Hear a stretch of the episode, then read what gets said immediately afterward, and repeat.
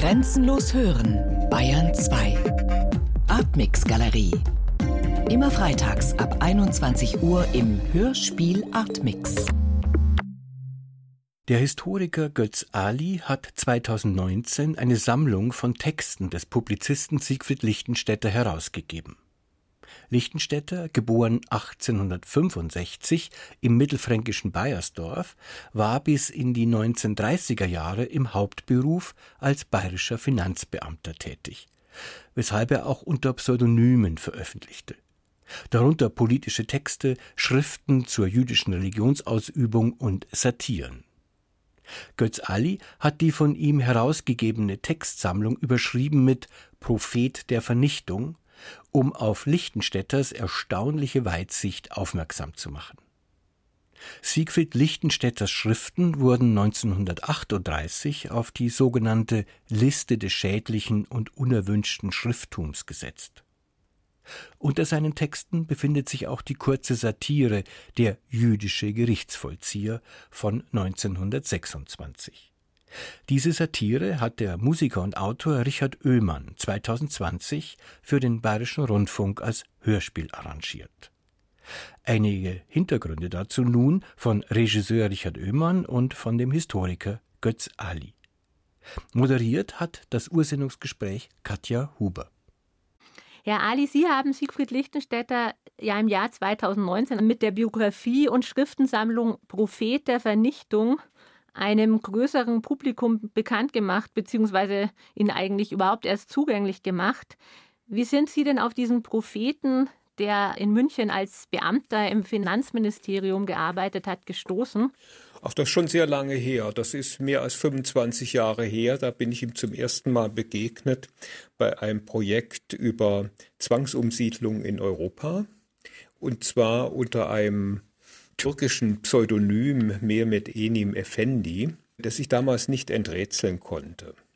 Und es hat eine Weile gedauert, bis ich dahinter gekommen bin, wer das ist. Dann habe ich mir so Kopien bestellt und Sachen. Die Bücher sind sehr verstreut und die Schriften, die er geschrieben hat. Und habe es dann so vor zehn Jahren etwa für meine Bücher über den Antisemitismus in Deutschland und Europa verwendet. Lichtenstädter Quellen und Bemerkungen zum Antisemitismus und zum Völkerhass in Europa. Ich stelle ihn am besten kurz vor. Er ist 1865 in Bayersdorf geboren, das liegt bei Nürnberg, kam dann aufs humanistische Gymnasium in Erlangen ohne besondere Vorbildung. Er war Sohn eines jüdischen Lederhändlers, und war früh halbweise geworden, weil der Vater gestorben war. Aber seine Mutter und der örtliche Rabbiner in Bayersdorf haben ihn unterrichtet und er hat auf dem humanistischen Gymnasium in Erlangen erstmal drei Klassen übersprungen und hat also dann mit 15, 16 das Abitur gehabt und studierte dann. Und zwar in Erlangen, in Leipzig und Berlin. Und zwar orientalische Sprachen, Indogermanistik und ähnliche anspruchsvolle Dinge. Und er hatte so einen Hang, also zur osmanischen Welt und zur Arabistik und all diesen fernen, damals aber auch irgendwie modernen Dingen. Und eigentlich wollte er da was werden, er hat es wohl bis so 1909 versucht, aber gemerkt, dass er als Jude keine wirkliche Aussicht auf eine akademische Karriere in Deutschland haben würde. Und dann hat er ganz schnell in München das juristische Staatsexamen nachgemacht, auch im Handumdrehen, er war einfach hochbegabt. Und wurde dann unter dem Prinzregenten noch sehr früh Finanzbeamter, hat dann in Würzburg angefangen und so weiter. Und er war so gut in seinem Posten, dass ihn die bayerische Staatsregierung damals gefragt hat, ob er nicht Finanzminister Bayerns werden will, vor dem Ersten Weltkrieg. Das hat er abgelehnt, weil die Bedingung war, dass er zum Katholizismus übertritt. Und das hat er nun als Verrat am Judentum verstanden. Und so blieb er Oberregierungsrat und was auch wichtig ist, er war homosexuell, das auch gelebt. Ja, und dann hat er unter Pseudonym weil er sich als, wie er es schrieb, als Jude und als bayerischer Staatsbeamter eben nicht öffentlich zu politischen Fragen äußern konnte. Diese Schriften geschrieben im Ersten Weltkrieg über den Antisemitismus, über den Völkerhass im 20. Jahrhundert und sehr genaue Prognosen über Krieg und Frieden und auch Völkermord im 20. Jahrhundert gegeben. Es ist erstaunlich. Er ist dann pünktlich pensioniert worden Ende 1932 und lebte dann weiter in Deutschland und ist noch als fast 80-jähriger Mann dann über das Lager Milbertshofen deportiert worden nach Theresienstadt, wo er dann umgebracht worden oder gestorben ist an Mangel im Dezember 1942. Ja, Herr Oehlmann, eine Schrift von Siegfried Lichtenstädter, also eine Satire, über die in München der 1920er Jahre sehr ähnliche Stadt Anthropopolis und dem Deutschland der 1920er Jahre sehr ähnlichem Großherzogtum Anthropopolitanien hat ihrem Hörspiel der jüdische Gerichtsvollzieher als Grundlage gedient. Was hat Sie denn jetzt konkret an diesem bisher völlig unbekannten Text gereizt? Also mich hat schon mal das gereizt, dass jemand aus dem Jahre 26 eine Satire auf Antisemiten geschrieben hat. Also ein, ein selbstverfolgter hat sich lustig gemacht über Antisemiten. Und das hat mich interessiert, weil ja eigentlich alle Geschichten nachträglich von dieser Katastrophe, die danach gekommen ist, so überlagert ist. Und das hat mich erinnert an den Ernst Lubitsch-Film Sein oder Nicht Sein, wo der Ernst Lubitsch hinterher gesagt hat, er hätte sich nie getraut, so einen lustigen Film zu machen, wenn er das gesamte Ausmaß des Schreckens gewusst hätte. Und mich hat das interessiert, dass jemand sich einfach lustig macht über seine Feinde. Eigentlich über seine späteren Mörder eigentlich lustig macht. Dann auch dieser ganze Tonfall, so eine Art von Satire wäre in den 50er Jahren nicht mehr möglich gewesen. Auch von einem Juden zu, dass das jemand so schreibt, mhm. einfach angesichts der Katastrophe, die danach passiert ist. Und das hat mich sehr interessiert. Das Schicksal des jüdischen Gerichtsvollziehers in dieser Satire ist ja eigentlich schon damit besiegelt, dass er zum jüdischen Gerichtsvollzieher auserkoren wird. Also damit fängt ja quasi schon das Dilemma an. In Anthropopolis herrschte große Erregung. Anthropopolis liegt auf der Oberfläche des Planeten Erde und ist Haupt- und Residenzstadt des Großherzogtums Anthropopolitanien. Richtig.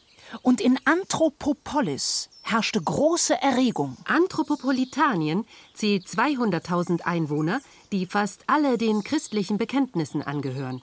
Ja. Und außerdem gibt es ungefähr 2000 Juden, die größtenteils in der Hauptstadt wohnen. Genau, eben in Anthropopolis. Und just dort herrschte große Erregung. Von diesen Juden ist etwa ein halbes Dutzend sehr reich, drei Dutzend wohlhabend, der Rest gering bemittelt und sogar arm, ein Dutzend bettelarm. Höhere Beamte sind nicht darunter. Nein. Die Einwohner des Großherzogtums gehören also zwei vollkommen verschiedenen Rassen an, nämlich der arischen und der semitischen Rasse. Die Merkmale der arischen Rasse sind Haar, schwarz, braun, rot oder blond. Die Merkmale der semitischen Rasse sind Haar, schwarz, braun, rot oder blond. Augen, grau, blau, Augen, grau oder blau, schwarz. braun oder schwarz. Hautfarbe, Hautfarbe weiß, weiß, in allen, in allen Schattierungen. Nase, lang, lang oder, oder kurz, spitz oder stumpf, stumpf, gerade oder gebogen, gebogen, Adler oder Posthörnchenartig. Rein äußerlich sind die beiden Rassen nicht immer mit Sicherheit zu unterscheiden. Umso größer ist der moralische Unterschied. Die arischen Anthropopolitanier sind nämlich edel, die semitischen unedel. Man braucht also nur beide Rassen genau zu beobachten. Was die Arier tun, ist edel, was die Semiten tun, unedel. Das sicherste Unterscheidungsmittel jedoch sind seit 400 Jahren die amtlichen Register. Wer innerhalb dieser Zeit ausschließlich christliche Vorfahren hat, ist arisch. Wer innerhalb dieser Zeit auch nur einen jüdischen Vorfahren hat, ist Semit. Exakt. Äh, wo waren wir stehen geblieben? Anthropopolis? Ah ja. Anthropopolis. Es spielt alles in dieser bayerisch-griechischen Stadt. Menschen haben griechische Namen und gleichzeitig gibt es einen Ebalbräu. Also es ist schon irgendwie eine Satire auf München.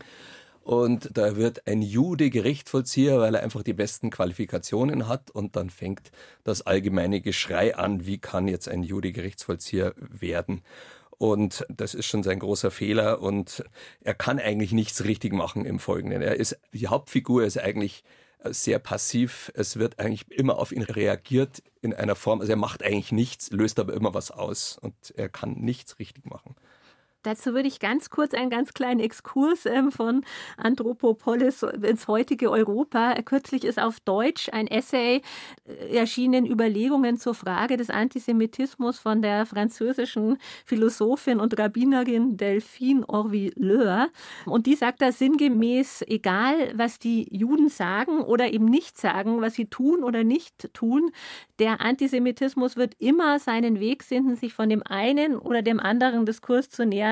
Wir wissen, dass der Antisemitismus in der Lage ist, Juden einer Sache zu beschuldigen und genau ihres Gegenteils.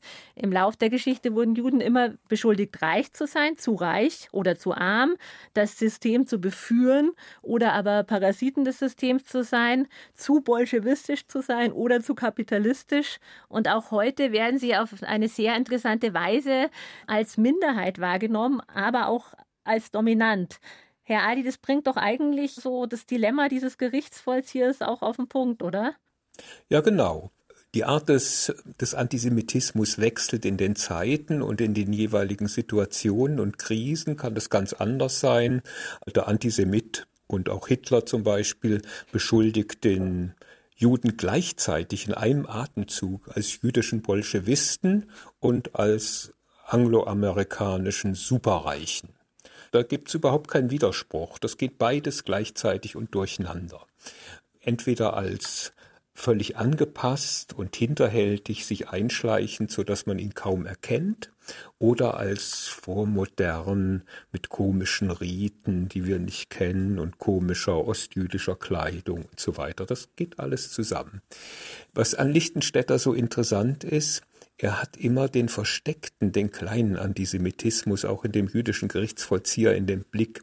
Er konzentriert sich nicht auf die Leute, die sich aus dem Fenster lehnen und schreien Juda verrecke, sondern er, die kleinen Argumente, er sie in der Zeitung las, und zwar nicht nur im Völkischen Beobachter. Er hat in München immer den Völkischen Beobachter gelesen, aber zum Beispiel auch in den Münchner Neuesten Nachrichten. Das war die Vorgängerzeitung, die bürgerliche Vorgängerzeitung der Süddeutschen Zeitung.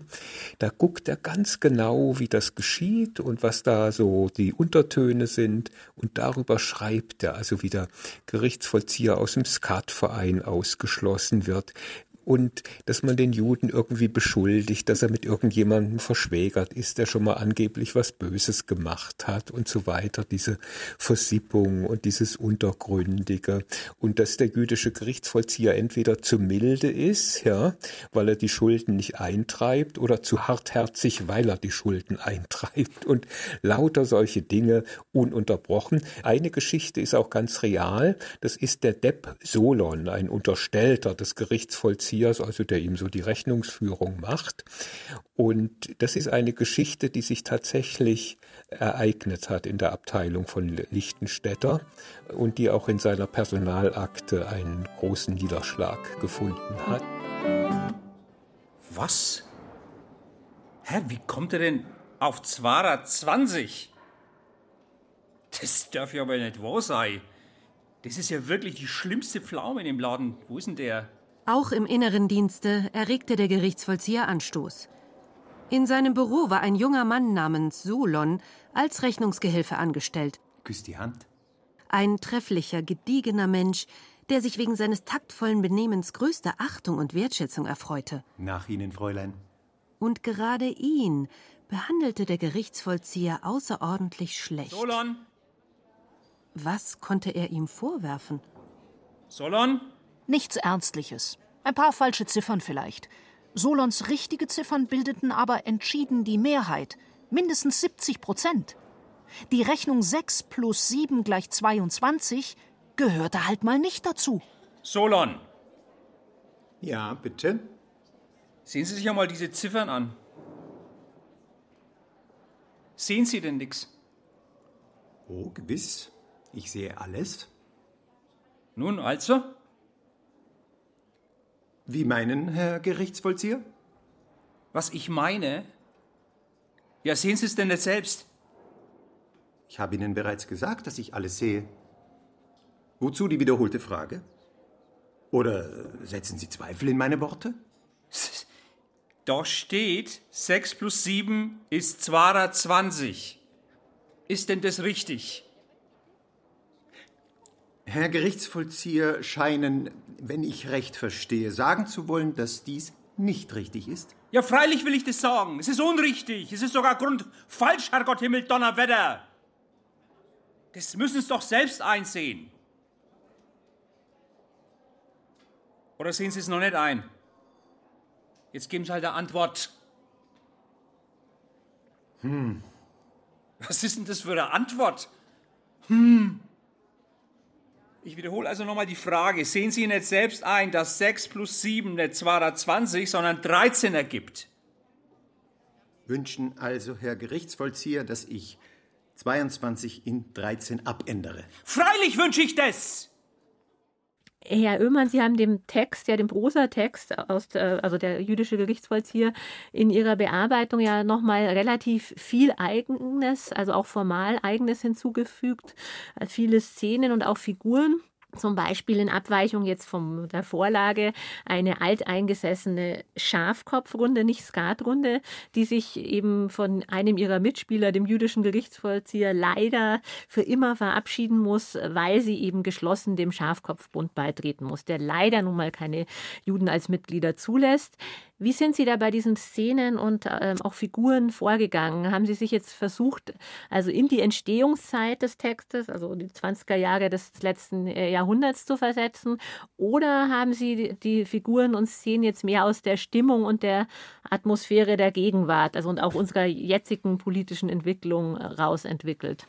Beides. Ich habe beim ersten Lesen schon sehr viele äh, Parallelen gespürt zu heutigen Diskussionen, habe sehr viel an AfD und Pegida gedacht, an die Faktenverweigerung, also dass da die entscheidenden Denkschritte dann einfach ausgelassen werden und trotzdem, dass man einfach mit einer Behauptung anfängt und dann muss man halt bei dem Schmarrn bleiben.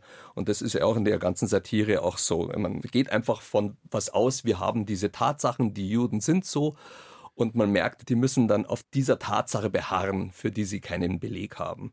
Sie sind ja bei der Sprache des Hörspiels relativ nah an der Sprache Lichtenstädters auch geblieben, aber es gibt schon so ein paar Ausnahmen, wo Sie wirklich auch Schlagworte von heute oder typische AfDler-Zitate benutzen. War es eine bewusste Entscheidung oder hat sich's reingeschlichen? Es war eine bewusste Entscheidung, aber andererseits habe ich hinterher gar nicht mehr genau gewusst, was jetzt eigentlich das äh, Lichtenstädter Zitat war und was das neue Zitat war. Es sind da ganz viele Sachen aufgetaucht, die heute auch immer noch kommen. Also zum Beispiel, dass man sagt, das sind Tatsachen. Also wir beruhen uns auf Tatsachen. Also hört man jetzt auch zum Beispiel bei den Corona-Leugnern auch immer so, wenn sie da mit den Tatsachen daherkommen. Das sind doch Tatsachen und verweisen auf irgendwas, was einfach, naja, eine Behauptung ist und noch nie eine Tatsache war. Kurz vorher waren natürlich dann auch die antisemitischen Anschläge. Also vor zwei Jahren war es vielleicht noch nicht so ganz akut in der Bevölkerung. Jetzt mit dem Halle-Anschlag und auch jetzt mit diesen antisemitischen äh, Verschwörungstheorien im Bezug auf Corona ist es jetzt noch alles äh, viel aktueller, finde ich. Also da drängt sich sehr auf Original Pegida und AfD und andere Zitate einzubauen.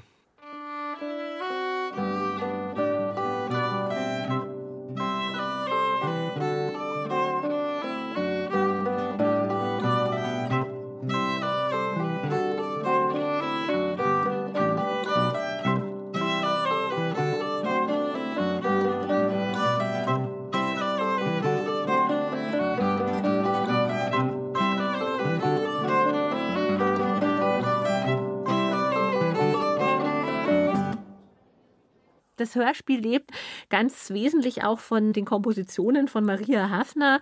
Die Musik ist besetzt mit Gesang, Geige, Gitarre, Hackbrett und Zither. Also im Prinzip ist es Stubenmusi und Landler. Das war ja sicherlich eine ganz bewusste Entscheidung, Richard Oehmann, da jetzt keinen musikalischen Kontrapunkt zu setzen. Nachdem das alles so in so einem gemütlichen Bayern spielen sollte, habe ich mir gedacht, brauchen wir behagliche Stubenmusik. Und zwar keine satirische bayerische Musik, also nicht sowas mit Umfter Umfter und auch keine dissonanten Töne und auch nichts, was irgendwie Traurigkeit markiert. Da würde man bloß markieren, dass man äh, selber ganz genau Bescheid weiß und dass man selber sehr traurig ist als Macher dieser ganzen Geschichte. Es gibt über diese gesamte Zeit vorher und die Nazi-Zeit gibt es wahnsinnig viel schwere Texte, Romane, Erzählungen, Filme, also vorher wie nachher. Es ist alles mit einer wahnsinnigen Traurigkeit belegt. Und da wird halt gerne mal Kletzmermusik verwendet oder man könnte eben so Dissonanzen einbauen, um das so möglichst schräg zu machen, um zu markieren, dass es alles bloß Spaß ist oder dass es nur böse Satire ist. Mir hat es besser gefallen, dass man da einfach eine sehr behagliche auch eher spießige Musik macht. Die Anthropopolitanier fühlen sich sehr wohl in ihrer Stube und sie wollen jetzt eigentlich nicht, dass jetzt der Jude kommt und bei ihnen irgendeine Position einnimmt, weil es ist doch schön bei uns. Der muss doch jetzt nichts werden. Wir haben es doch so schön. Braucht's das jetzt? Also die fühlen sich eigentlich eher belästigt in ihrer Stube von diesen Neuerungen. Dann freuen wir uns jetzt mal in einer ganz behaglichen Atmosphäre zu hören, was Lichtenstädter damals schon vor 100 Jahren prophezeit hat und schauen, was Sie daraus gemacht haben im Hörspiel. Herzlichen Dank an Götz Ali und Richard Oehmann. Gern geschehen, gern geschehen. Ja, ganz ebenso.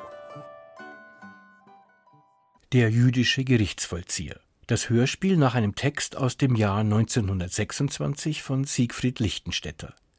Das Gespräch zur Ursendung 2020 führte Katja Huber mit dem Regisseur Richard Oehmann und dem Historiker Götz Ali, der 2019 den Sammelband zu Lichtenstädters Texten herausgegeben hat, mit dem Titel Prophet der Vernichtung. Das Hörspiel finden Sie im Hörspielpool unter hörspielpool.de oder überall dort, wo es Hörspiele zum freien Download gibt, zum Beispiel in der ARD Audiothek.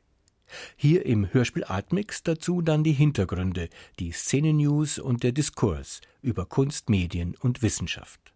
Bis zum nächsten Mal. Am Mikrofon sagt Servus Ralf Hohmann.